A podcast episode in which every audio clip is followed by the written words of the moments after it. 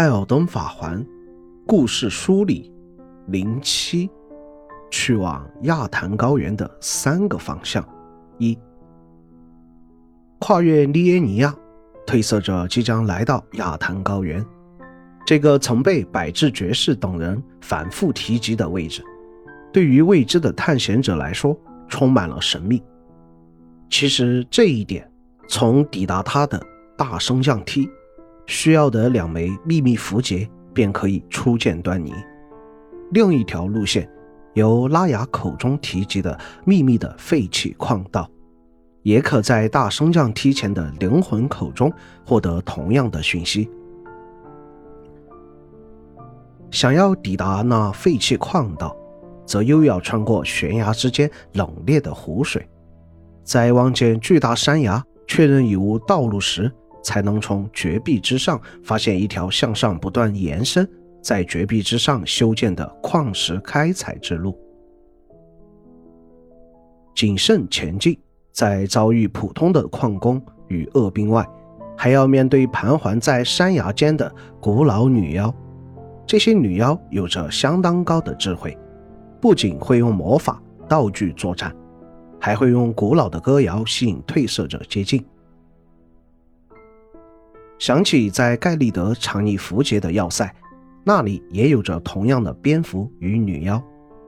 若做一次细说，这些远隔两片区域的女妖可互相联系，是否也是为了禁止其他人获得符节，进而想要抵达亚坛高原，便必须要走矿坑一条路，进而让自己的同类获得更多的食粮呢？然而。近来要登上亚坛高原的人，显然都是一些精锐战士。大脚、米利森、麦莎的流氓，这群女妖可能做梦也未曾想过，这一路上就能遇到这四位大郎，以至于遭受灭顶之灾。而在 BOSS 房前，与此三位旅伴相遇。也预示着，在亚坛高原之上，褪色者也有可能再次与他们邂逅。随着大量角色的离去，圆桌厅堂如今也变得空空荡荡。祷告老师柯林也告知褪色者，他将踏上自己的旅程，去寻找一位大师——黄金面具。另一方面，一直幽闭的左侧圆桌深处大门，此时也已打开。若是和小红帽对话，他会提示褪色者，在圆桌厅堂的另一侧可以察觉到强大的怨恨气息，希望褪色者不要擅自靠近。接近那里，则可以看到那屋子里与原本干净整洁的圆桌厅堂相比，根本不像是一个世界。无数腐臭的尸体堆积在那里，鹰群在腐肉上胡乱的飞舞，而尸群的正中心。正坐着一位恐怖的红灵，他既是开场动画中被人嫌恶吊死的褪色者之一十分者。这个红灵面对褪色者却是异常的嚣张。他说：“感谢圆桌厅堂的规则，否则他将给予我们玷污。”踏上亚坛高原，整体分为三条道路，一条通往防卫森严的王城罗德尔。在那里，我们将与神秘的赐福王交战，觐见艾尔登法环。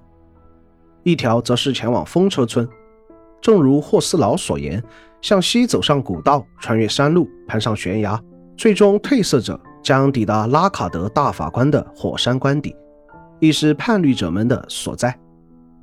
而夹在两条道路中间这一条，则通向一个幽闭的小城——日阴城。当然。如果在先前的故事中，你曾与可爱的拉雅邂逅，他会在亚坛高原的升降梯处迎接你，并提醒褪色者不要攻击那些巨大的雕像，直接将你接到火山官邸之中。本期我们先将王城外围与其他三个位置的主要支线任务进行一个简单的梳理。向东，通向王城的道路上，迎接我们的除了黑夜骑士。还有我们的专属亚人裁缝师伯克，虽然如今他已经有了裁剪半神衣物的能力，但他似乎对于自己的样貌还是耿耿于怀。他心中始终担心，他如今的样貌会不会给未来即将成为艾尔登之王的我们丢脸？而他的心事重重，自然也没逃过梅琳娜的双眼。此时，如果给予他内线幼体，他将明白褪色者实际上是在嫌弃他的长相，因此去找满月女王重生。但由于缺乏大卢恩的保护，他只能维持短暂的生命。过不了多久，便会命丧黄泉。其实，样貌这种东西是天生所有，若是天生美貌，那自然幸运，也会受到众人的倾羡。但长相普通，亦或者是丑陋，也没必要过分自卑，偏偏要人说一句好看。可能源于太多人的排挤，伯克的性格有些过分卑微了。以他出神入化的裁缝技巧，即使立足于交界地，也无人能与之匹敌。又何必仅仅因为相貌自卑呢？但讲到这里，我们又不得不思考一个问题，那便是在交界地中那个繁盛的黄金律法时代，本身就充斥着对于异己的歧视。个子太小会遭到歧视，巨人种族也会遭到歧视。熔炉百象曾经作为幸运的象征，在如今的时代还是会受到歧视。他们将混种逼迫为奴隶，将生长恶兆脚的孩子切断硬脚，不顾死活。即使生存下来，他们也将被投入战场，进行无休止的战斗，并终生得不到他人的信任。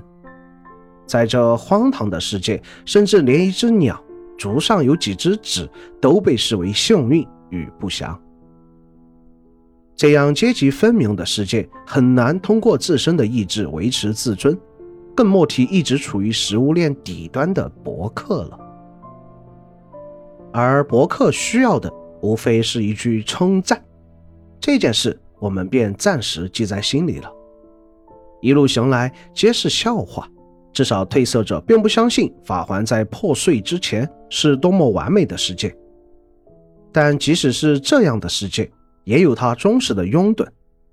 这位黄金律法最为忠实的信徒正是科林老师。